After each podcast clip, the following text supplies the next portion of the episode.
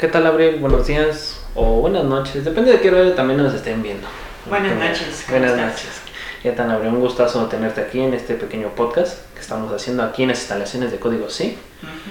Y dime, yo entrando aquí me enteré de que eres chica trans y aparte las siglas LGTB Ujú. más o LGTB plus. ¿Cualquiera se escucha bien o los dos son correctos?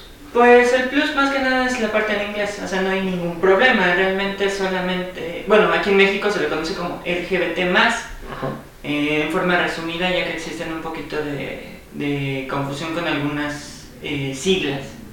Esa es la pregunta principal, ya que yo recuerdo hace varios años atrás Ajá. que nada más eran esas siglas y luego de repente empezaron que una que otra T, que otra T y me, me descoordiné de tantas siglas que ya no supe qué significaba cada una. Ok, vámonos en orden. La L es lesbiana, eh, la eh, G es de gay, B de bisexual, la primera T es travesti, la segunda T es transgénero, la tercera T es transexual, después viene la I que es intersexual, la, eh, la A que es asexual, la Q que es queer y la P que es pansexual. ¿Qué es queer?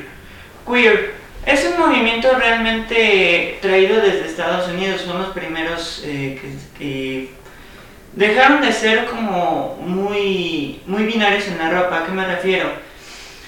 Son hombres eh, que, que pueden utilizar el travestismo, pero de forma un poco más exagerada, con la finalidad de utilizarlo como una expresión artística.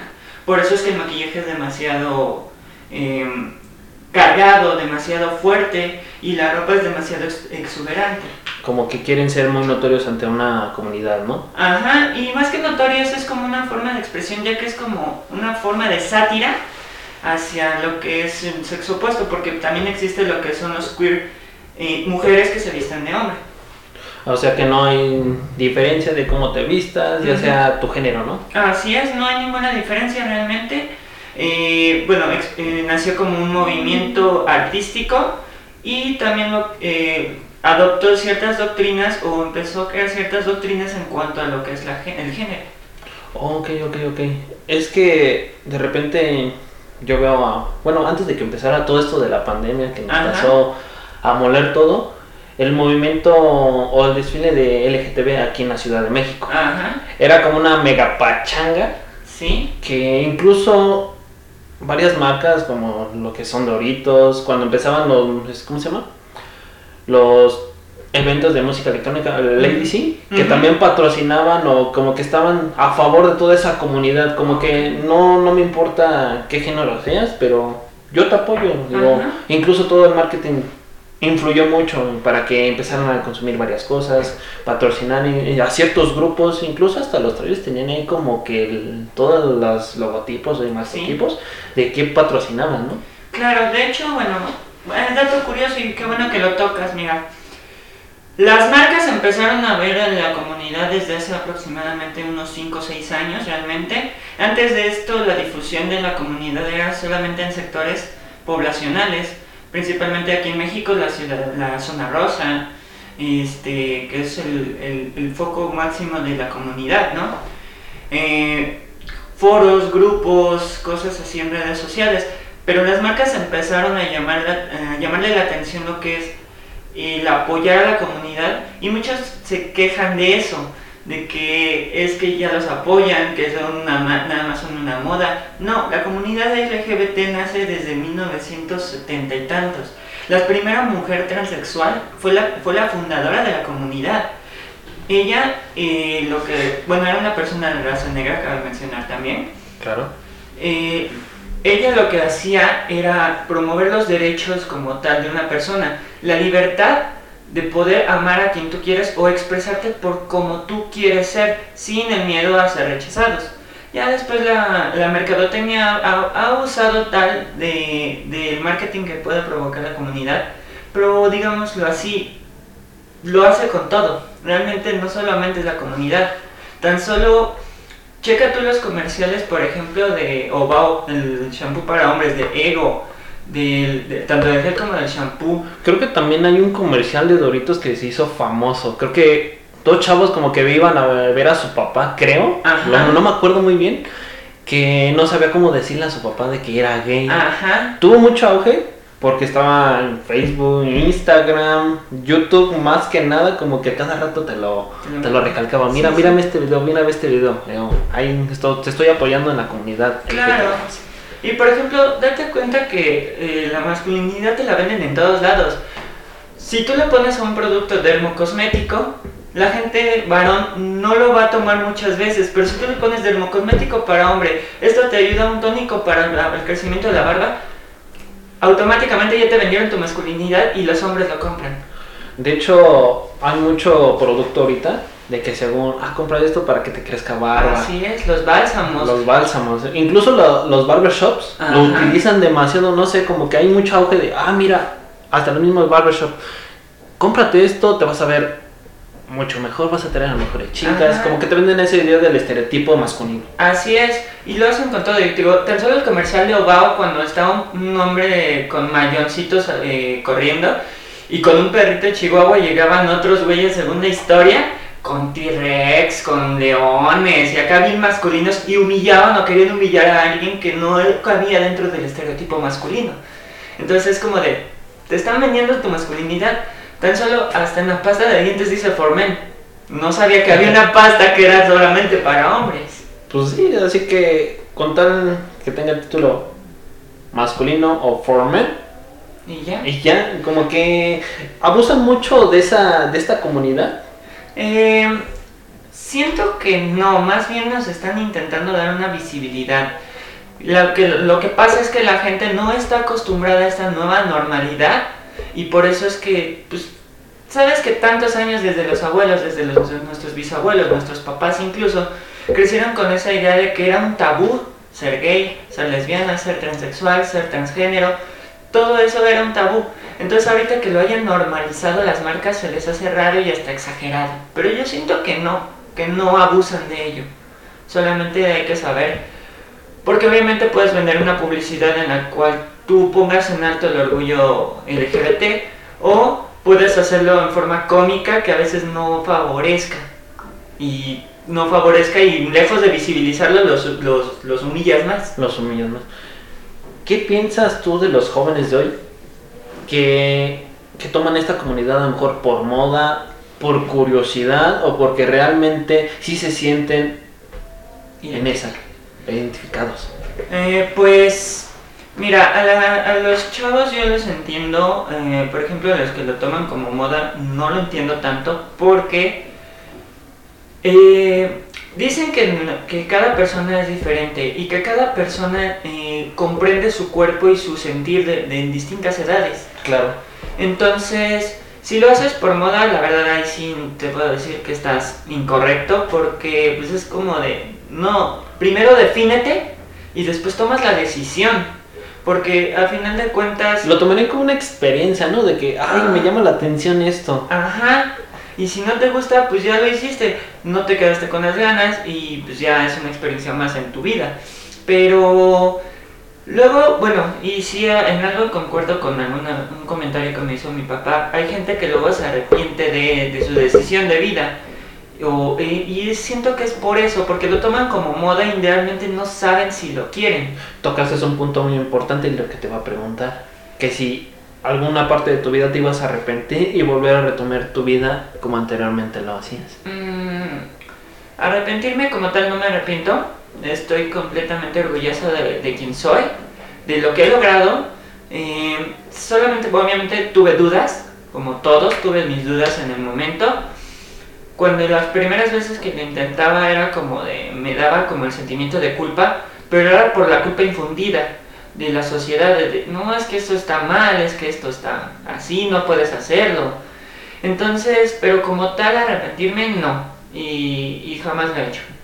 Ah, eso, es muy importante. La, la autoestima, ante todo, debe estar muy alta como para que tú Así puedas seguir con una vida normal, cotidiana. Porque luego de repente conozco a chavos o chavas trans Ujú. que como que lo reprimen. Como que sí lo quiero sacar, espérame tantito. Y de repente no, me retrocedo dos, Ajá. tres pasos y como que empiezas a volver, a volver, a Así volver, a es. volver. Sí, pues eso más que nada, como dices, es la auto- el autoestima. Tú sabes que tanto a, las- a la, a la gente cisgénero como a la gente transgénero, este, siempre nos van a criticar por todo, por todo. Pero siempre está dentro de ti el decir, bueno, si me critican, que lo hagan. Yo soy feliz así. Entonces, yo también conozco muchas personas que, que lo intentan y después dicen, no, no, no, mejor no. Y se arrepienten y se echan para atrás. Yo siento que esas personas lo primero que tienen que hacer es trabajar el autoestima y después es trabajar en su autoconocimiento para poder llegar a una decisión. Incluso aquí en Código sí pueden ver algún terapeuta, me imagino, ya que todos nuestros terapeutas están finamente capacitados Claro. como para ayudarles en eso de la autoestima. Claro, de hecho, lo más recomendable siempre es ir a una terapia psicológica. Por ejemplo, la gente que es de la Ciudad de México, reitero, la clínica Condesa es una clínica especializada y de hecho es la primera especializada en temas trans. Ahí tienen lo que es el, el- la endocrinología, tienen la terapia eh, en cuanto al- a la transición, la terapia psicológica, te dan estudios, o sea, no es solamente como que ya decidí voy a tomar hormonas y ya. Como no. que uno más a lo mejor una clínica patito la, Ajá. la pondrían entre comillas algunos ciudadanos, ¿no? Sí. Pero ya es más especializada. Así es, Oh, eh, bueno. más especializada, de hecho es donde estoy llevando mi tratamiento desde hace un año y medio. Em, pues más que nada, eh, ellos se enfocan directamente a los temas tanto sociales como personales. Y eso les ayuda mucho a la gente trans a que no tenga arrepentimientos, a que de verdad esté segura, porque tú no, tú no puedes iniciar un tratamiento hormonal si no estás autorizada para ello, porque por eso te hacen estudios psicológicos, te hacen estudios de mama, te hacen estudios genitales, te hacen estudios endocrinos, te sacan sangre como 3, 4 veces. ¿Por qué? Porque necesitan saber que estés completamente seguro. Te hacen estudios de pies a cabeza hasta creo que del más mínimo cabello que tengas, me Así imagino. es, así es, y, y ultrasonidos diario voy a, eh, bueno, no diario, cada cierta cantidad de tiempo, por ejemplo, cada mes voy a mis, a mis terapias para, que, para ver cómo va reaccionando la, la medicina. Obvio, ¿por qué? Porque son sintéticas, las hormonas son sintéticas las que te dan. Entonces, si tú tomas y tomas y tomas, lejos de feminizarte, lo que vas a lograr es un rebote y te va a masculinizar más. Oh, perfecto, perfecto. Porque me imagino que también puede tener ah, efectos secundarios muy inversos, ¿no? Eh, sí, y... Puede dañar la salud también, ¿no? De hecho, te puede dar cálculos renales, te puede dar infecciones en, en lo que es la, la- la sangre, te puede eh, dañar lo que es el hígado, incluso hasta lo que son el páncreas y el, el apéndice. O sea, al, ser, al hacer el cambio, puedes tener muchas reacciones. Así es, y de hecho por eso se hacen los estudios, porque en el momento que tú de verdad empiezas con, el- con así como que, ay, me duele algo, ¿no? Vas y te dicen, ¿sabes qué? Te está provocando un daño. No puedes seguir hormonándote y hasta aquí se acaba tu transición. Haz lo que te iba a O sea, los doctores, todos los que son de ahí, son muy profesionales y te dicen, ¿sabes qué? Hasta aquí, punto, y ya no más. Así es. ¿Qué pa- pasa si una paciente está de insistente, insistente, sí quiero seguir, sí quiero seguir, sí quiero seguir? ¿Ya es bajo su propia responsabilidad o ya baja lo- va bajo la responsabilidad de la clínica donde se está atendiendo? Eh, no, va bajo responsabilidad del paciente. ¿Por qué? Porque la clínica ya te dio hasta el momento y te dijo, no puedes. Y si tú dices, bueno, sí, sí necesito, la clínica cierra tu expediente, no te vuelve a abrir y, y no es por mala onda, sino es para cuidarte. Pero si tú insistes, hay ventas de hormonas de forma farmacéutica en la que mucha gente trans falsifica es, eh, la- las formas o falsifica las, las recetas médicas. Eso puede provocar un, un daño muy grave e irreparable y eso es totalmente a conciencia del paciente.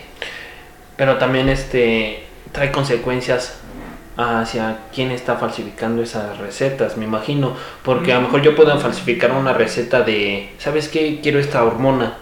Voy y ya tengo el formato de que se pueden hacer muy fácil en cualquier equipo Sí. de cómputo, pero la duda es de de dónde consiguen el sello, de dónde consiguen las cédulas. Bueno, internet puedes sacar muchas cosas, incluso Sí, hasta comprar las hormonas en el mercado negro. Sí, Eh, pues obviamente sí es un riesgo tanto para el, el médico como para la clínica. Lo que ahí tienen es, lo, eh, según yo tengo entendido, tienen un seguro para evitar eso. En cuanto se descubra que está falsificado un archivo, puede haber hasta una demanda porque no puedes utilizar el nombre de un médico para tu favor. O sea, y las células te las dan por algo, te las dan un minuto de graduarte para tener como que esa seguridad y, y protección ante lo que es este, las leyes de trabajo. Es buen punto, porque yo en cualquier momento puedo presentar una demanda y va a la contrademanda y, y se hace un despapalle, pero siempre la clínica va a tener el favor porque te está diciendo, te dije que no, tú seguiste, me falsificaste Así es. y... Y tan solo, eh, archivo por eso existe, no existe por, por, por nada más por hacerte formar, Por ¿no? coincidencia. Exacto. Entonces, archivo dice, ¿sabes qué? Pongo el sello, esta persona no es apta para el procedimiento. Se cierra y se, y se guarda, se guarda bajo caja. Entonces, aunque te- ya te dieron de baja, simplemente ellos ya tienen tu expediente. Entonces, si tú falsificas, te puedes ir hasta la cárcel. Aquí entre una duda que tengo. Ya, ya seguiste un tratamiento de de, hormonas, pero al momento que vayas a la cárcel, ¿a, a cuál cárcel irías?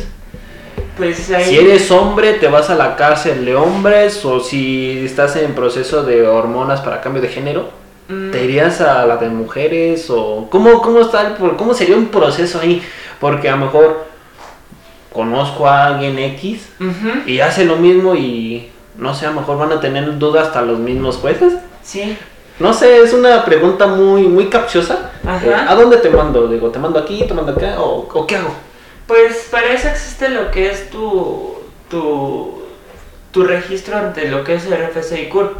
Entonces, lamentablemente, eh, hace poco se han abierto lo que es la posibilidad de que en varios estados puedas hacer el cambio legal de nombre y, de, y de- y de identidad, ¿no? Eh, pero no todos lo tienen, no todos tienen ese cambio. Entonces, se basan en el género que tiene en el acta de nacimiento y en el CURP. Ahí se basan para saber con dónde mandar. Mandarte. Puedes tener la apariencia femenina, pero si tus papeles siguen siendo de hombre, te van a mandar a la de hombre, lamentablemente. Y no es discriminación. Yo, Solamente están siguiendo las reglas de todo un proceso muy largo, me Así imagino. es. Entonces, pues es, es, este, es eso. Simplemente es hasta que tus papeles no quedan en orden, no eres legalmente como tal mujer. Sí, lo eres ante la sociedad y lo eres para la gente. A simple vista, a nada simple más. vista. Pero legalmente, hasta que no cambies tus papeles, sigue siendo del género al que naciste. Oh, perfecto. Ahora, en cuestiones laborales, ¿cómo repercute a esta comunidad? ¿Hay aceptación entre las empresas o sí te aceptan pero te hacen el feo? O, o llega la casualidad de que no, por esto, hay cierta discriminación. Así es, de hecho, este, sí, yo conozco e incluso me ha tocado. eh, conozco muchas personas que han ido a trabajar y es como de, tienes tu currículum en orden, tienes tu solicitud, eh, tienes tu comprobante de identidad en orden, no hay problema. Pero ¿qué crees? Eres, eres gay, eres lesbiana, eres trans, la verdad, y muchos se escudan en el, no tengo problemas, pero, y ahí es cuando dices, tiene problemas, es, es obvio, nada más que se está escudando en echarle la culpa a la empresa, al, al jefe, cuando el que te está reclutando es él. Entonces ahí sí existe una discriminación. Si te discriminan porque no eres apto para un trabajo, eres igual que todos. Puedes tener el mejor promedio de la universidad, ser alumno destacado, tener a lo mejor una maestría en país extranjero, pero la empresa incluso aquí en México somos algo tontos. De Ajá. que no hace, no aprovechan ese, ese conocimiento, ese potencial de los mexicanos para tenerlo aquí en el país. Y por eso a lo mejor se van a otro lado a, a laborar. Claro. Ahora, en, en el caso de la, esta comunidad, igual pueden estar lo mejor preparados, pero te van a decir, es que pero, y eso que Ajá. son de recursos humanos, son psicólogos, son pedagogos y no entienden esa parte de, oye, sí, necesito tu talento, me Ujú. puede servir para esto, puede servirle para la empresa. Es algo como que, perdón por la palabra de los oyentes, medio castroso Ajá. y molesto. Sí, Sí, porque te digo, es como de, o sea, te basas en mi identidad de género o en mi preferencia sexual en lugar de, de elegir por competencia, ¿no? Por, por ser una persona competente. Y como dices, tan solo no nos vamos tan lejos. En, el, en cuestión del arte, ¿quiénes son los que más tienen eh, talento? Y no, no es regla, pero sí muchas lo, lo, lo pasan. La gente gay, la gente trans, tiene mucho talento tanto para el baile como para lo que es las artes en general, la pintura. Yo veo que los gays van a, cuando antes de la pandemia, se iban a los sonideros y, ah, cómo bailan esos vatos y se mueven y quién sabe qué tantas vueltas hacen. Creo que son los mejores maestros de baile. sí, porque son muy desinhibidos. Ajá. Y la verdad, la ventaja que tiene la comunidad es que ah, dicen, dicen que eh, psicológicamente las personas más creativas y más este, talentosas en artes son las que tienen un espectro de, eh, eh, depresivo. ¿Por qué? Porque esta es la única forma en la cual sacan adelante sus talentos. Es la forma en la que más explotan esos talentos y por eso se desarrollan más. Eh, yo, yo estudié teatro. en- ¿Estudiaste o sigues todavía en el proceso de estudiar? eh, estoy capacitándome aún, Ah, pero como tal yo ya tengo una carrera de teatro. Entonces, este, yo ahí conocí gente gay, gente lesbiana, gente bi, gente cisgénero, heterosexual, etcétera. Y todos tienen un talento y todos aportan algo, pero yo, yo me acuerdo mucho de un, de un compañero que de verdad, pusieras donde lo pusieras, era, era fregoncísimo, porque lo ponías a hacer un Romeo en Romeo y Julieta y lo hacía tan varonil, pero lo ponías a hacer un personaje un poco afeminado y era tan natural que lo hacía tan genial. Entonces, pues la comunidad ha buscado mucho refugio en eso. Y la verdad es que eso de discriminarte por solamente ser... Muchos dicen, es que te discriminaron, no te contrataron porque no das el ancho.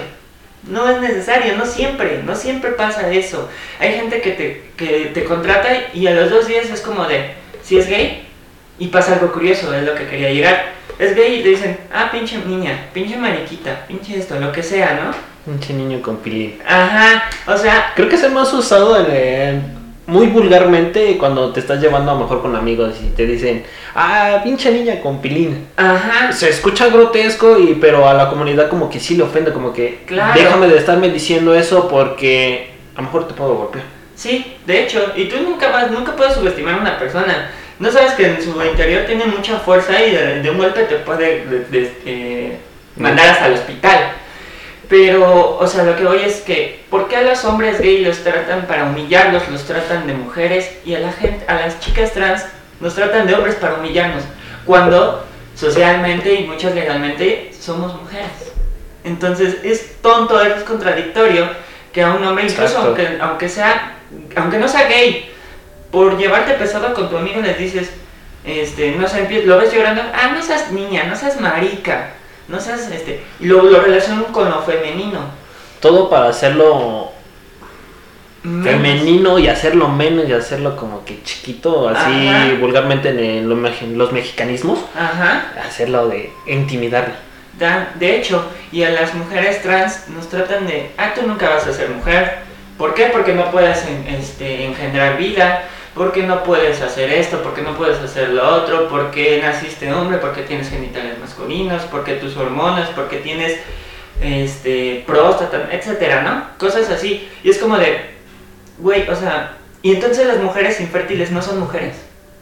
O sea, hay mujeres con útero, con vagina, que son infértiles. Entonces, por el hecho de no poder dar a luz, también son menos mujeres. O sea, es. Es muy contradictorio, muy, muy tonto en, en esta sociedad. Sí, Creo que no tienen la mente tan abierta como que para estarte conversando de, ah, sabes que yo sí te apoyo, a lo mejor no monetariamente, am- pero sí moralmente. así es. Sabes que no, no importa lo que te digan, tú échale ganas, esfuérzate, supérate y demuéstrales a lo mejor con actos. de, "Mi- ah, mira, terminé un, una carrera, aquí está mi título, aquí está mi cédula. De hecho, Y aquí en código sí, ¿cómo te sientes en este ambiente laboral? A lo mejor también puedo decirte en el ámbito social. ¿Cómo te Ujú. sientes aquí? ¿Cómo, ¿Cómo es la vibra aquí? ¿Cómo te tratan? pues me tratan como una igual. Y desde el principio ha sido así. La verdad es que código sí me ha dado la oportunidad de crecer personalmente como socialmente, porque yo sí vivía, y se los he dicho creo que a Jos, y se lo he dicho a Gerardo, que yo era una persona muy resentida socialmente y eso me provocaba que a los clientes les contestara feo, no les contestara, hiciera cosas. ¿Por qué? Porque yo estaba reprimida completamente. Llego a código, sí, es con el miedo de no sé si me vayan a decir algo, si me vayan a hacer el feo.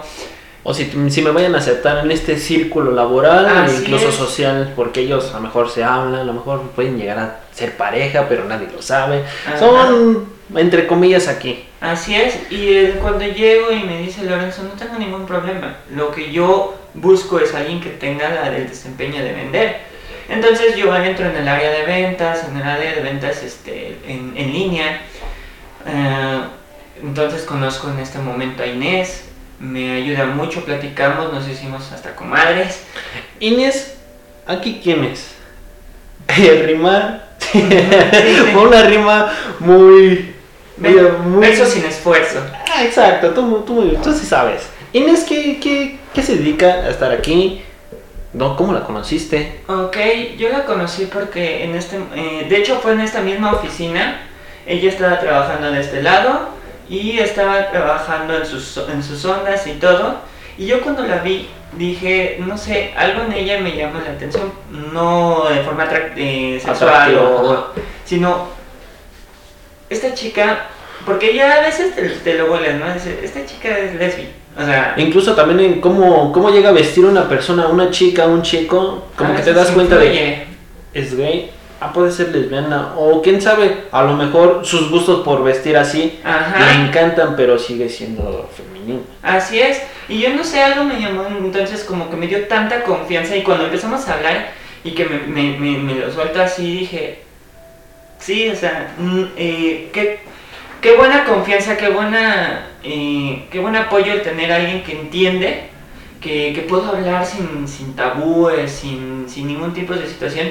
Y llego aquí con mi primera jefa, esta Yerim, y con Israel, y con Lorenzo y empiezan a, a- a entrevistarme y todo y me di cuenta que la verdad es que era un ambiente muy tranquilo no, no iba a poder tener problemas iba a poder venir vestida como yo quisiera obviamente de una forma pues de, digamos etiqueta algo así llamarlo eh, pues no tan pandrosa no obviamente pero sí Decente. decente, pero siempre a mi, a mi gusto, no con una- un reglamentario, ¿no? De que, ah, no, pues eres trans, pues ni modo, vístete de hombre. Y es como de, no, jamás lo hicieron. Y siempre me aceptaron. Y después empiezo a conocer a Gerardo, a Laura, a Tania, a Mara, a, mm, empiezo a conocer un poco más a Lorenzo, a todos en general, a Danae, a la señora Rosy. Y me doy cuenta que todas ellas tienen un pasado que también les afecta.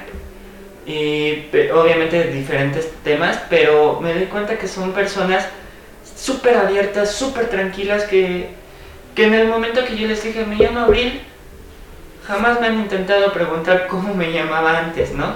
O, como, o preguntas incómodas. Simplemente es como de, ¿te llamas Abril? Perfecto, eres una chica, punto. Y no les importa si soy, si no soy, etc.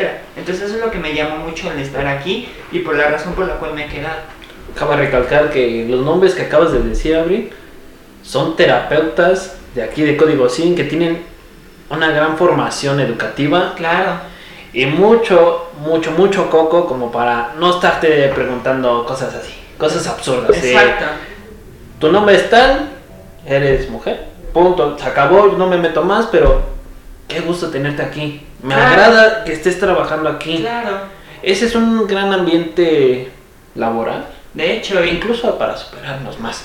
de hecho, la verdad es que sí, en poco tiempo lo que llevo aquí, llevo casi tres meses. mm, he crecido, digamos, laboral porque empecé en un pequeño escritorio y veme ahora, estoy a cargo de lo que es recepción, estoy a cargo de productos, estoy a cargo cuando no viene el otro administrativo de esos temas. Y es como de, jamás lo esperaba, pero me, me agrada ese, e- esa confianza que han depositado en mí. de saber que soy capaz y lo puedo des- desarrollar de forma correcta y óptima más que nada. Eh, ese hecho de que Mara siempre me apoya, siempre me trata pues como lo que es una persona, ¿no? O sea, como lo que soy, una Claro. persona ante, ante todo, ¿no? Claro. Y este Y el hecho de que no les importe ni siquiera le intenten preguntar es como de, para mí es algo, algo mejor, porque es un peso menos de estarles diciendo, es que soy esto, es que soy esto, es que esto. No, simplemente es como de, ah, buenas tardes, ah, ¿cómo estás, Rosy? Ah, muy buenas tardes, ah, la, la, etcétera, ¿no? Muy amables ante todo. Así es, y siempre, siempre, siempre fue así. Y desde el primer día sentí como una calidez, ¿no? Y, y siempre, y eso me, me, llamó la atención porque en muchos trabajos no lo hay. Siempre habrá uno que te acepte, pero uno de cinco que te acepten, ¿no? Los otros cinco te van a estar diciendo, te van a estar jodiendo. Y en muchos trabajos es así. Y aquí la verdad es que agradezco mucho que nunca pasó eso. Alabado con el de arriba. Agradecido. Agradecido con el de arriba. ¿Cuál es tu próxima meta? Mi próxima meta. Mi próxima meta es seguir juntando dinero para abrir mi propio negocio. ¿Cuál es tu negocio a futuro? ¿Lo tienes a corto, mediano o largo plazo? Lo tengo a mediano plazo. Perfecto. Lo tengo a mediano plazo porque sé lo que, lo que es desarrollar como tal un negocio. Digo, también tomé cursos de eso, ¿no? Eh, también tengo certificaciones sobre el tema de, de administración de empresas.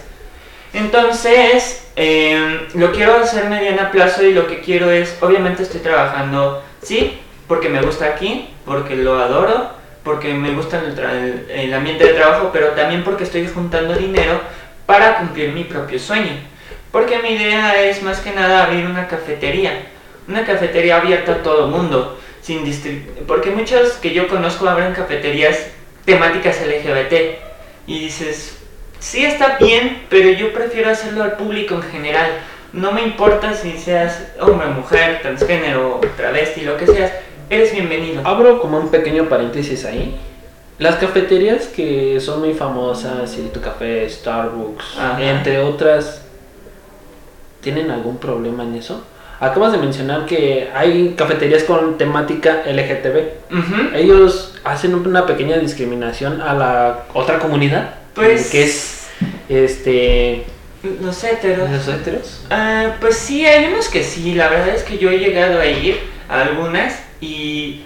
No lo hacen como que con la intención, pero al final de cuentas le dan más preferencia a la comunidad. Y tampoco está padre porque pues siempre se ha abolido eh, o se ha luchado por la no discriminación como personas. Entonces el hecho de que tú lo hagas también es contradictorio, ¿no? El que, el que tú le digas a un hetero que no es bienvenido en un lugar es como de... Se supone que por eso estamos peleando, para que todos seamos iguales. Entonces, en Starbucks yo conocí el caso, hay una youtuber muy famosa que se llama Pastrana, Ofelia Pastrana. Ofelia Pastrana, sí. Ella, una chica trans ya operada, este, pues tuvo una discriminación en la cual un, un señor de Starbucks, el que la atendió, puso en el vaso Ofelio, o sea, intentando humillar a esta persona, a esta mujer. Entonces ella no se cayó y gracias a eso corrieron a la persona y muchos dijeron, ah, pinche vieja alzada, que por qué, por su culpa ya se perdió el trabajo de una persona, no pensó en la familia. Perdóname, pero el que no pensó en su propia familia fue la persona que se burló, porque sabía que podía haber consecuencias. Exacto. Incluso creo que hasta en los contratos que tienen ellos de Starbucks, toda esa cadena de cafeterías, tienen, creo que es totalmente prohibido discriminar a alguien. Creo que incluso hay unos pequeños letreritos de que aquí no te discriminamos, pero aunque estén esos letreros así enfrente en tus narices, siempre y siempre lo hacen. Ah, una vez a mí me tocó, estaba por zona rosa, estaba acompañado de mis amigos gays. Me dice, ven, te invito a un café, vamos. A mí me dijeron, no, pues es que el prieto, yo de, no me molesta, digo, porque me gusta, me encanta mi piel de, en color de piel, pero como que sientes esa de, te voy a esperar a la salida y vas a ver y ojalá no te vea al rato porque quién sabe cómo te la vayas a acabar. Claro. Y muchos dicen que, por ejemplo, ahorita estamos en la generación de cristal, más bien que siento que todas las generaciones que han sido oprimidas por fin están levantando la voz porque a la no discriminación. Y no es que... a, veces sí hay exageraciones, yo lo sé. Eh, yo en lo particular respeto mucho a la gente que utiliza lo que es el lenguaje inclusivo. Yo no lo uso, no me gusta y no lo uso, pero tampoco voy a estar... Ese, no lo uses, o úsalo, o cosas así. Entonces, Yo también, eh, eh, bueno, a lo que voy con lo que generación de cristal, es de que luego sacan memes de que en, en, un ticket de pago, no sé si lo llegaste a ver, que decía que un, un, un el que estaba en caja les puso o identificó la mesa como nacos. Ah, sí, sí, sí, sí, sí, sí. Y es como de, güey, o sea, qué pedo, qué mala onda. ¿Por qué? Porque en lugar de decirle, no, chavo de gorra este verde, ¿no? Y este, y ya con eso dices, va, pues es una gorra que traigo, es un color, ¿no? Es un color, no, no me vas a decir otra cosa. Ajá, pero el hecho de identificarte como lo que dices, prieto, como naco, como, este, cosas así muy feas, muy, muy in, eh, incómodas para la misma gente. Sí, sí. Porque es normal que lo hayas sentido en el momento de incomodidad, porque al final de cuentas no te lo esperas, es como de, güey, no te tengo confianza para que me digas así. no me conoces, digo, no me puedes decir, ah, vete de aquí, quién sabe qué tanto. Ajá, entonces, pues siempre, incluso dentro de la misma relación como amigos, llega un punto en el que dices, güey, hasta aquí, y pones pautas, y está bien. Entonces, a lo que voy es eso, la verdad es que sí hay gente que es muy, muy, muy grosera y como dices, ven los letreros y les vale. Yo, a mí, me, a mí me tocó una vez que estaba con mi novio y estábamos en una cafetería, estábamos comiendo tranquilamente. Justo cuando le doy un beso, pasa un señor ya, ya grande y me dice, este, pero, o sea, checa la incongruencia, estábamos en zona rosa. ¿Qué hacía el señor ahí? ¿Quién sabe? Entonces, él pasa y nos dice que, eh, perdón con las palabras, ¿no? Pinche maricones, pinches quién sabe qué, este, aberraciones, etcétera, etcétera, etcétera. Muchos insultos hacia el género gay, ¿no? Ajá, y hacia mi persona y hacia mi novio, es como de... Claro, claro. O sea, ¿qué hace aquí para empezar? ¿Sí sabe que este es un bar gay? O sea, o sea para empezar. A lo mejor tú que sabes, era de esos de aquí. Heterocurioso. De que le hace cosquillitas donde no deben y cosas así por el estilo. Porque hay gente de que sí es muy curiosa y va a esos bares y de repente como que se conecta con otro y pasan cosas que a lo mejor tú no tenías pensado que pasaran en esa noche, en esa tarde, no importa el horario.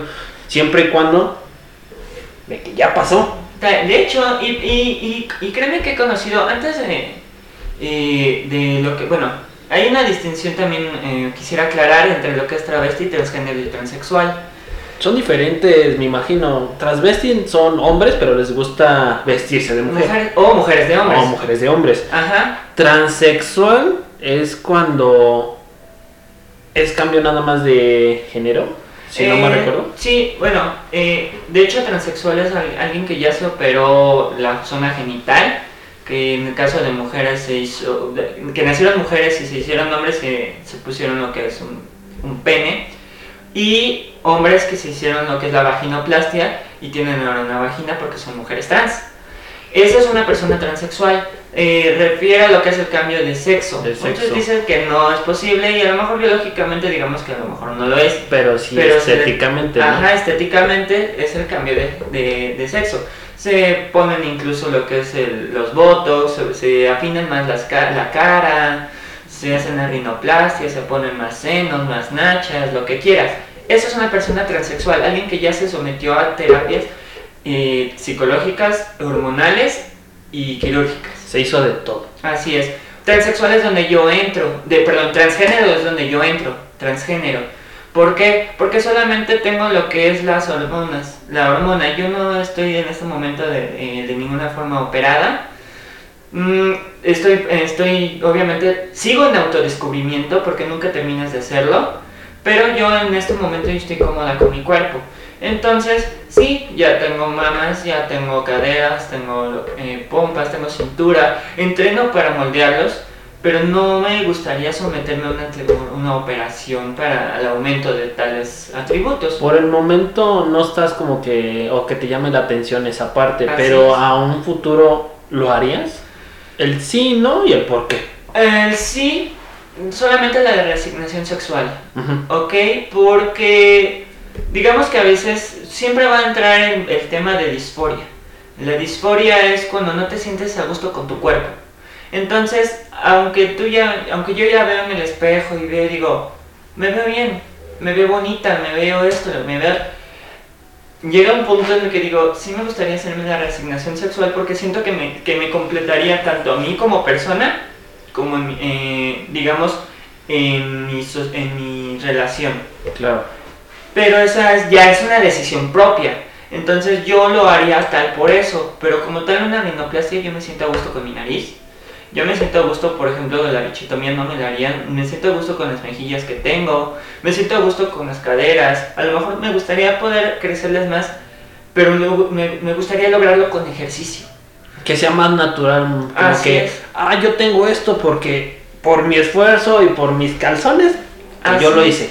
No por alguien más, no por alguien que me metió votos, no por alguien que me hizo ensanchamiento, cosas así por el estilo, me Exacto. imagino, ¿no? De hecho, y eso es por, el- por la razón por la cual sí lo haría.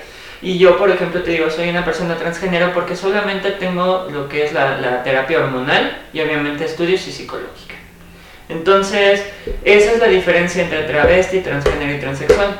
Que muchas gente, eh, muchos dicen, es que son lo mismo. No, no son lo mismo. Hay una gran diferencia y es, y es hasta cierto punto es fácil de entenderlo. Alguien que se operó es transexual, alguien que solamente su hermano es transgénero y alguien que se viste pero en, sus- en su vida eh, sigue como el género que nació es travesti. Punto. Tan, tan, se acabó. Así, claro, preciso y conciso, que en esas tres son mucha y gran diferencia. Así es. Y por ejemplo, bueno, también que es que no entiendo lo que lo que se, inter- se llama intersexual. Intersexual es alguien que Sí, no. Mm. Bueno, creo que me imagino, ¿no? De que, ay, sí quiero hacer esto, pero ahora quiero hacer esto, o Mm. no me voy por esto, Más no bien sé. eso es el género fluido. El- los gender fluid lo que le llaman es de que se sienten identificados con ambas partes, tanto su lado femenino como su lado masculino, y de repente dicen, no para beneficio propio, porque eso no, no, no entra en el término, Claro. Es de que hoy me siento bonita y hoy quiero vestirme y arreglarme y todo, y se viste y es mujer, pero sabe que tiene el carnet de hombre y no le molesta, y es como de, no me importa. Entonces en ese momento yo quiero ser mujer porque quiero verme bonita y no para la gente, es para mí. Y, des- y al día siguiente es como de, oye, hoy quiero hacerme un look medio acá, medio varonil, medio rudo, y lo hace, eso es un gender fluid un género fluido, eh, se siente identificado con ambas, con ambas partes. Y de hecho en todo ser humano es, tenemos un lado femenino y un lado masculino, unos más desarrollados que otros. El intersexual, mm, etimológicamente está mal dicho, pero es la gente hermafrodita. La gente hermafrodita entra en el término, pero no existe el herma- hermafroditismo en el ser humano, porque tú no puedes reproducirte contigo mismo, como lo hacen los animales, las plantas o las bacterias. Es lo que te iba a preguntar. ¿El afroditismo se nace o se crea? Eh, eso se nace. Se nace. Se nace porque tú puedes ser, tú como persona puedes ser físicamente varón, pero tus cromosomas son de mujer. O sea que voy a tener este a mejor crecimiento de mama. Podría ser, a algunos no se les desarrolla como tal, pero ese es el síndrome de Kirchner. ajá. Ese es Exacto. el síndrome de Kirchner, cuando empiezan a desarrollar sus, sus, sus atributos del sexo, digamos, opuesto. Opuesto. Ajá, entonces es cuando los hombres les empiezan a crecer senos, no pectorales, senos, Senos. como tal. Eh, empiezan a tener más desarrollo en las caderas, es como que, o sea, ¿cuál? Esa es una persona intersexual porque cromo- cromosómicamente eres mujer. Incluso hasta genitales, genitalmente hay personas con vagina y pene al mismo tiempo. Al mismo tiempo. El, el clítoris tan siquiera es como un penecito realmente, o sea, es Uno pequeño. Ajá, hay gente que se les desarrolla más y, y tiene la forma fálica, pero tiene lo que es la vagina. Esa es una persona intersexual. Oh, Y te digo, puedes desarrollar lo que puede ser físicamente mujer, cromosómicamente hombre. ¿Por qué? Porque existe siempre un rango de falla genética. La genética ni- y, y La genética no va a ser siempre 100% este, Correcta. correcta ni, ni, ni, ni binaria como tal, binario hombre-mujer. ¿Por qué? Porque existen las, las variaciones XXY, XXX, XYX, eh, en el cual puedes, te digo, yo, vamos a ponerlo así, ¿no? Yo nací como mujer, pero tengo o, tengo o produzco más testosterona Ajá. produzco más andrógenos, que son hormonas masculinas. Y eso no me hace menos mujer, y un hombre que desarrolle más estrógeno y más este antiandrógenos no lo hace menos hombre. Se puede tratar. Se puede tratar, sí, pero. Tiene consecuencias secundarias, me imagino. Mm, más que nada, no, tú no puedes volver a meter otra hormona para, para, para aplacar a una. O sea, no puedes meter una para aplacar a otra. Es como no sacas un clavo con otro clavo. Oh. Entonces, ¿por qué? Porque vuelven a provocarte los problemas en los cálculos, etcétera. Lo que puedes hacer en caso del hay bloqueadores de testosterona que son meramente eso, o sea, no te están metiendo una hormona ajena, sino que te están parando la producción de testosterona exagerada y te nivela. Eso, y funciona también como un diurético. Un diurético. Y para lo que es el estrógeno existen los que son bloqueadores, que son los que toman eh, las, los hombres trans, Ajá. gente que nació mujer, que se hizo hombre. Entonces bloquean lo que es el proceso de feromonas de, de- y de estrógeno y ya puedes llevar una vida más, Más sana. tranquila, más, más suave, como dirían Ah, sí. algunas personas. Así es, entonces el simple hecho de, de decir que todo se limita a la genética mucho, y me da mucha risa porque dices, tú te quedaste con el libro de biología de la primaria, o sea, neurológicamente hay una razón por qué la gente trans somos trans. Neurológicamente hay una razón por la cual la gente homosexual es, es homosexual.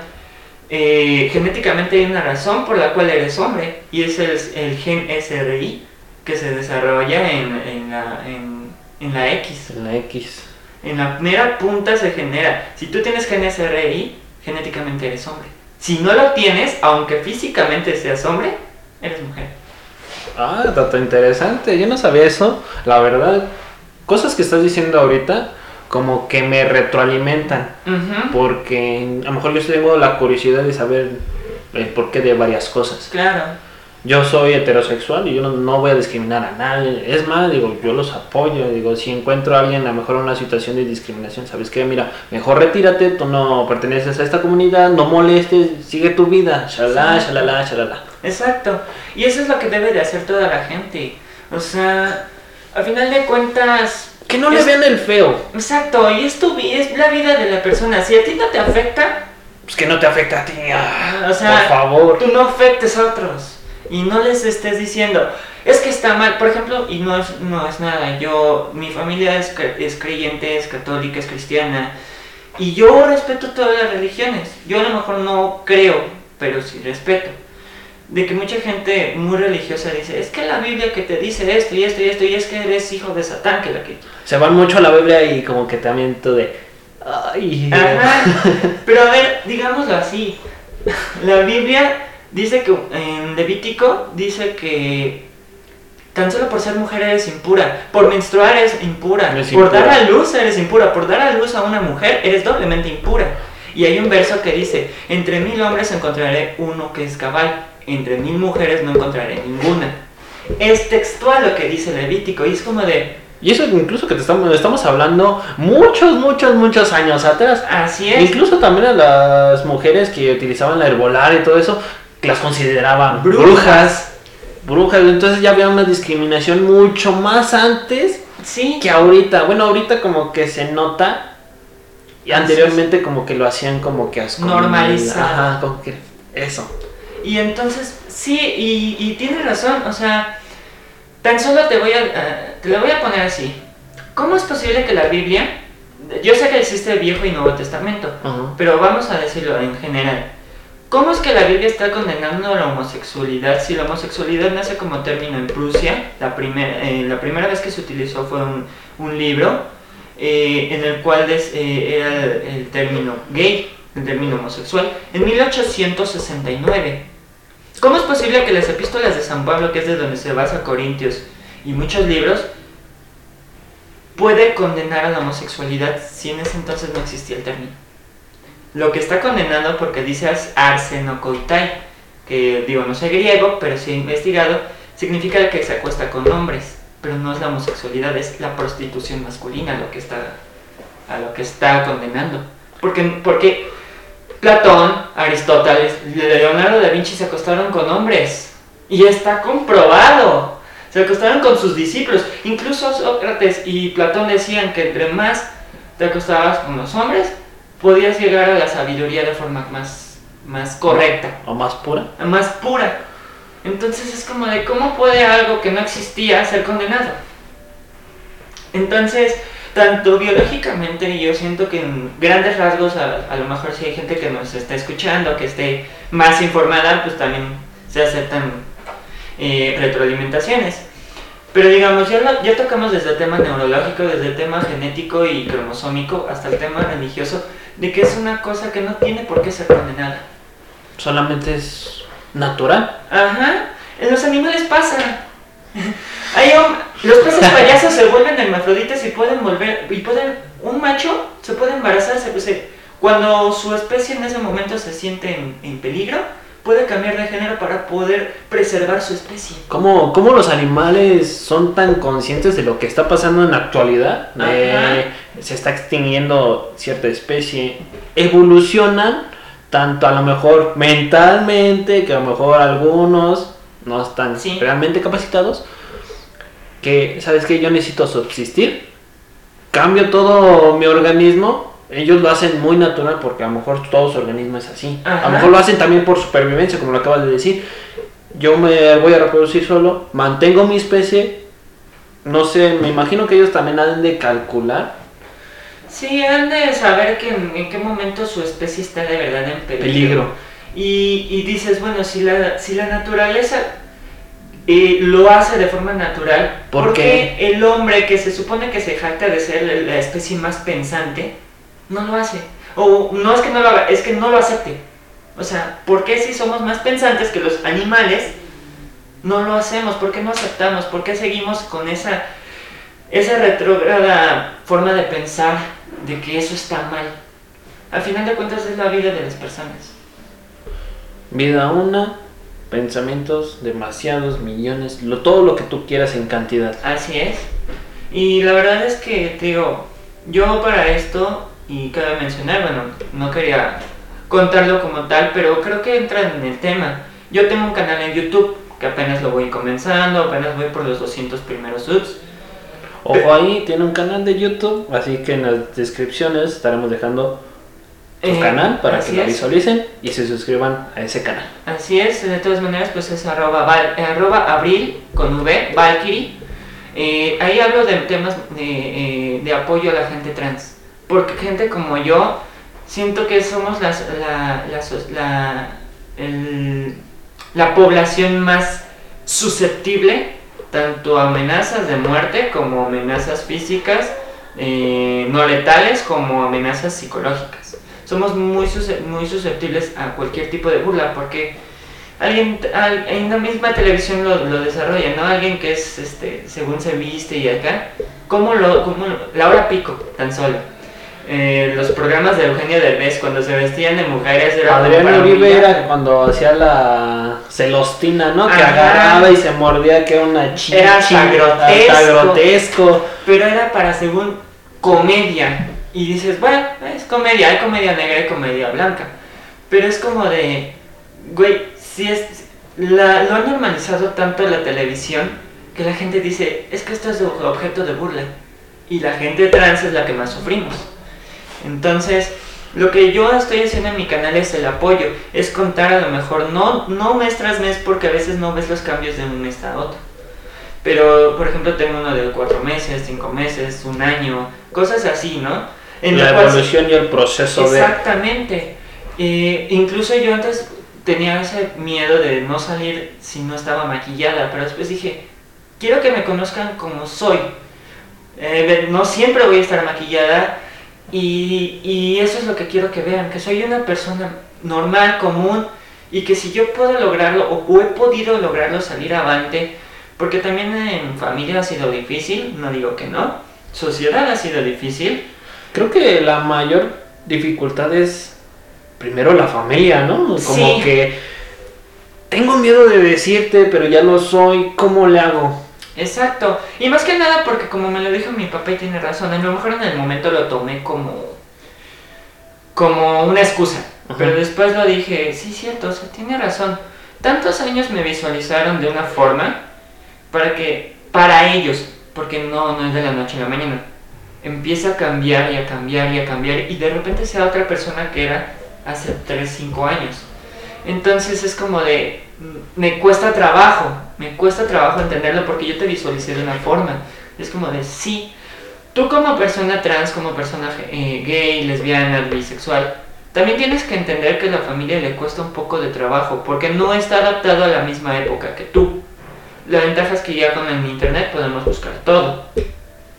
Pero eh, tú como persona tienes que entender que a lo mejor va a haber un momento de choque en el cual no, no estén de totalmente informados y eso les provoque inseguridades, les provoque que a lo mejor te lleguen a decir cosas que a ti no te gustan. Es normal y me, me ha pasado y nos ha pasado a muchas personas. Pero también tienes que entender que tienen su proceso de aceptación. Así como ellos tienen que entender que es tu, tu proceso de vida. Exacto. Entonces, sí es difícil, hay, y la verdad lamentablemente hay, hay familias que sacan a la calle a su, a su hijo, a su hija, por el hecho de decir, sabes que soy gay, soy trans. Y eso está muy feo. Entonces, yo lo que busco en mi canal es apoyar y decir, no estás solo. Si yo lo logré, que soy alguien que de verdad me costó mucho trabajo, mucho, mucho, mucho aceptarme, tú puedes hacerlo y cualquier persona lo puede hacer. Incluso personas de hasta 40 años lo pueden hacer, no hay edad para eso. Que obviamente una transición, si la empiezas más chica, más, más este Más efectivo podría dar el resultado. más efectivo o más este fácil porque tu cuerpo no tiene tantos cambios físicos de forma natural. Ajá, ok. Entonces, porque por ejemplo, yo conozco a Andrea Petovich, creo que se llama, es una cantante trans alemana. Ella empezó su transición a los 15 años con consentimiento de sus padres. O sea, sus padres ya la apoyaban en esos momentos. Ajá. Como que la aceptaron. ¿Sabes que yo soy así? Claro, te vamos a apoyar. Somos tus padres. Exacto, y siempre lo van a hacer.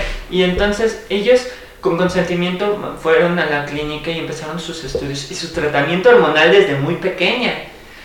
Y ella no tenía lo que es, pues a los 15 años apenas vas teniendo los cambios de, puber- de pubertad, apenas vas teniendo lo que son los primeros cambios. Entonces a ella ya no le pegaron tanto esos y fue más fácil adaptarse al nuevo cambio.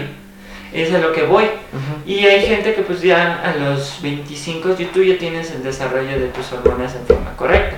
Entonces, si tú haces esa alteración, va a ser un poquito más difícil que puedas lograr un efecto eh, deseado. Deseado. Y O más sea, si eres a los 40, que ya eres una persona madura.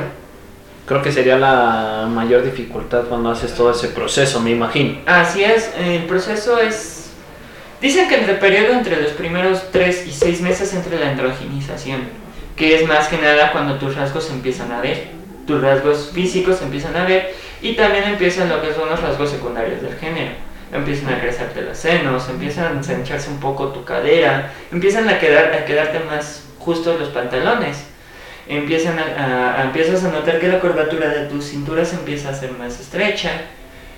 Entonces, es este es el periodo de los primeros 3 a 6 meses. Yo siento que no cambié mucho porque yo también fui una persona siempre muy andrógina.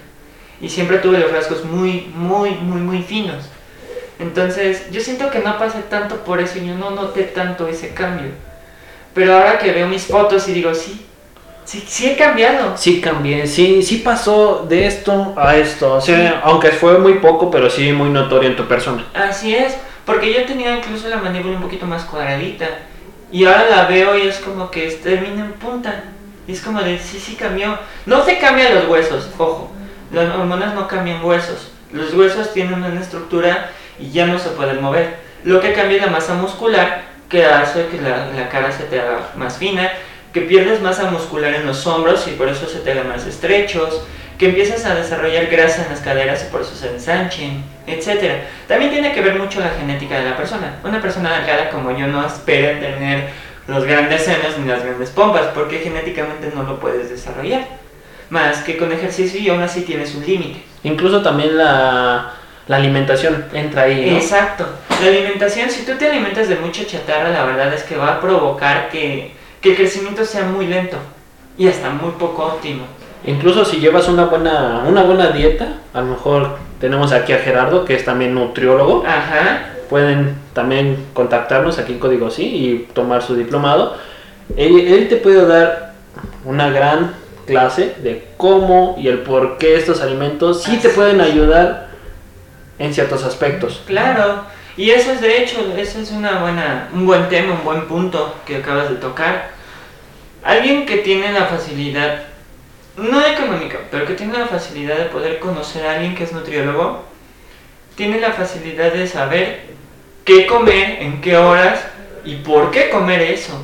Eh, aquí en, en Código sí tenemos la ventaja de que nuestras, eh, eh, nuestras terapias son muy económicas como en otros, eh, y también depende mucho de la zona, obviamente. Si te vas a Polanco, obviamente no esperes un precio de 300 pesos. Ahí te van a cobrar la millonada.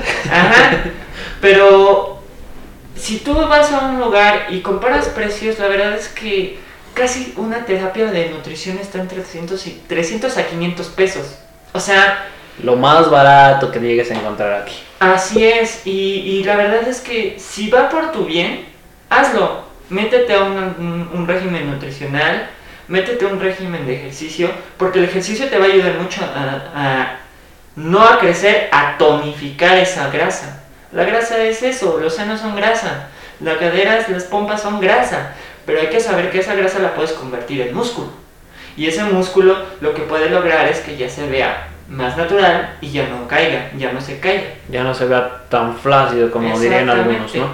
Y por ejemplo, tú puedes hacer desde tu casa, hay aplicaciones en el celular y no te miento, yo las usé en toda la pandemia. Por eso es que también empecé a desarrollar un físico un poquito más estilizado en la cintura y en la cadera, porque yo hacía ejercicios, descargué una aplicación donde te decían 20 ejercicios al día diferentes para tornear piernas, cadera, 20 para la cintura y 20 para el abdomen. Y funcionan. Si tú lo haces día a día, día a día a día, porque es el régimen por 30 días. Si tú lo haces en dos meses, no te voy a asegurar que tengas el cuerpo de un, de un, de un Culturista, de un culturista, pero vas a tener un físico muy atractivo. Es eso. Tienes que entender que las hormonas no son una varita mágica. Tienes que entender que sí, son un apoyo y que no te van a cambiar tu, tu- tu estructura ósea, pero sí te van a ayudar a lograr ese físico que tanto quieres, con el que tú te visualizas.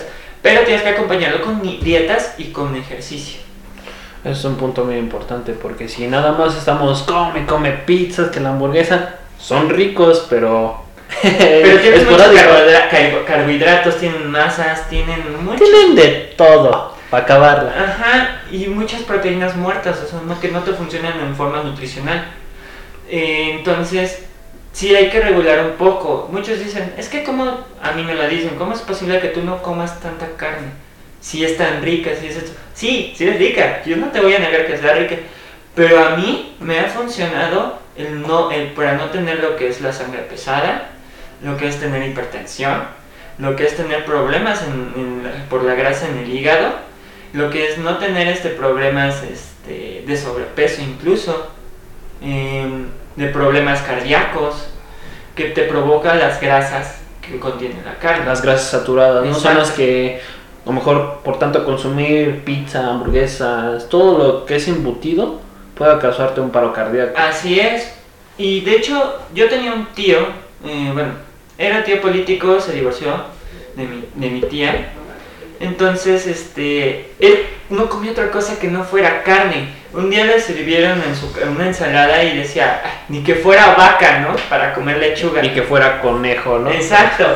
Pero pregúntale cómo estaba a los 18 y, pregunta, y velo ahora. Y es, era un palito y ahorita está, literalmente tiene una obesidad, no mórbida, por suerte, pero sí está obeso y está, tiene una papada y es como de, él se sentía guapo y ahora es como de, ya no te la crees porque ya engordó y, es como ya se ve descuidado. Entonces, eh, sí, sí es recomendable comer carne y, un- nutriólogo como Gerardo te lo puede decir.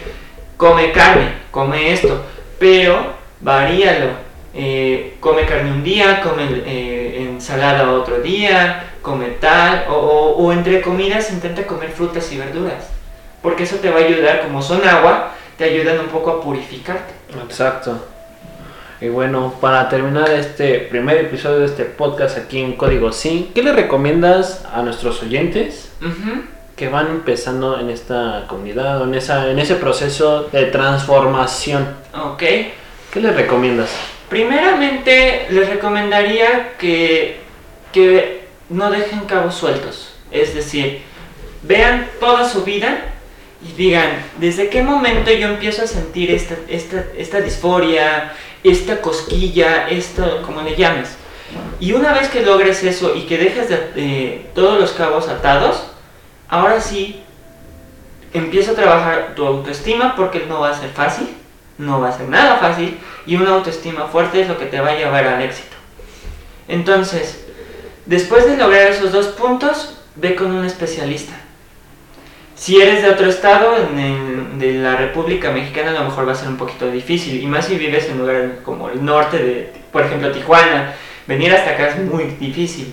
O sea, incluso sería mucho más caro todo tu tratamiento porque te tienes que trasladar desde el norte hasta el centro. Ajá, incluso las valoraciones pueden llegar a costarte. Eh, las valoraciones por fuera, porque ah, en, la- en el Distrito Federal, en la Clínica Condesa, si tú abres tu expediente, y ese es un hack que les voy a dar, Apunten. si tú vives en el Estado de México como yo, o vives en otro estado, pídele a alguien de confianza que viva en el Distrito Federal que te preste su comprobante de domicilio. ¿Por qué? Porque si, si ven que tu dirección es del Distrito Federal, ni las consultas, ni los estudios, ni las hormonas les van a salir. No, no tienen costo, pues son totalmente gratuitas, porque vienen por parte del subsidio de gobierno. Así que tomen nota a todos nuestros oyentes de ese buen hack que nos acaba de dar nuestra amiga Abril. Y eh, más que nada es eso, nunca se automedican. Yo siempre lo he dicho, jamás se automedican. Y siempre se lo ha dicho cualquier médico, en cualquier tema. Tú nunca te puedes tomar una pastilla de aspirina si no está medicada. O sea, ¿por qué? Porque no sabes que si a lo mejor te baja el dolor de cabeza, pero te provoca un dolor. Eh, entonces, con las hormonas menos, porque los procesos y los efectos son irreversibles. Tanto los buenos como los malos son irreversibles. Entonces, jamás te automediques, siempre ve con un especialista. Te va a salir caro, pero si es tu decisión, trabaja por ello también. O sea, y, ya, y, y obviamente para finalizar, yo conozco y entiendo que muchas chicas trans son medio interesadas. No, no quiero hablar solamente aviento la piedra, no quiero hablar por nadie. Y no es el caso de todas.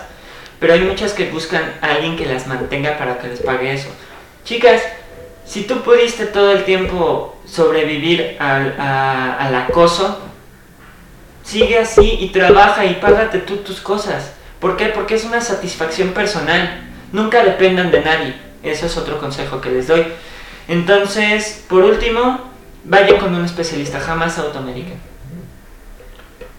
No automedicarse, Autoconocerse. autoconocerse y siempre, siempre y siempre ve con un especialista. Así es, siempre. No vayan con los marca patito, como dirían algunos, que ah, sí te cobro barato y te van a dar otra cosa que no iban a perjudicar tu, tu cuerpo. Así Y es. eso es lo peor que puede pasar. Así que sigamos esos consejos de nuestra amiga y compañera Abril. Y creo que por el momento sería, bueno, para mí fue un honor que estuvieras aquí. En verdad te agradezco mucho que te abrieras ante nuestros oyentes, ante la comunidad LGTBIQ. Y Q. Se me dificulta pronunciarlo, Claro, no discúlpame. te preocupes. Eh, yo por mi parte estoy muy agradecido. Igual te apoyo cualquier cosa que lleguen a necesitar, incluso para tus seguidores en YouTube. Te puedo ayudar, no te Correcto. preocupes. Incluso en la descripción de este podcast va a estar tu canal de YouTube, va a estar el- la página oficial de Código Sí, donde Claro. estamos grabando este podcast, donde encontrarán diferentes terapeutas, cursos y talleres Y productos. y productos, así que no lo olviden. Así que muchas gracias, se los agradezco de antemano. Abril nuevamente, muchas gracias. Gracias a ti y gracias por invitarme. La verdad es que era, era algo que también tenía que sacar en cierta forma y la verdad te agradezco mucho el espacio. Muchas gracias a ti, así que me despido. Mi nombre es Pablo. Y mi nombre es Abril, Abril Cárdenas o como me llaman en YouTube, Abril Valkyrie. Abril Bakiri, no se los olvide. Así que gracias y nos vemos pronto.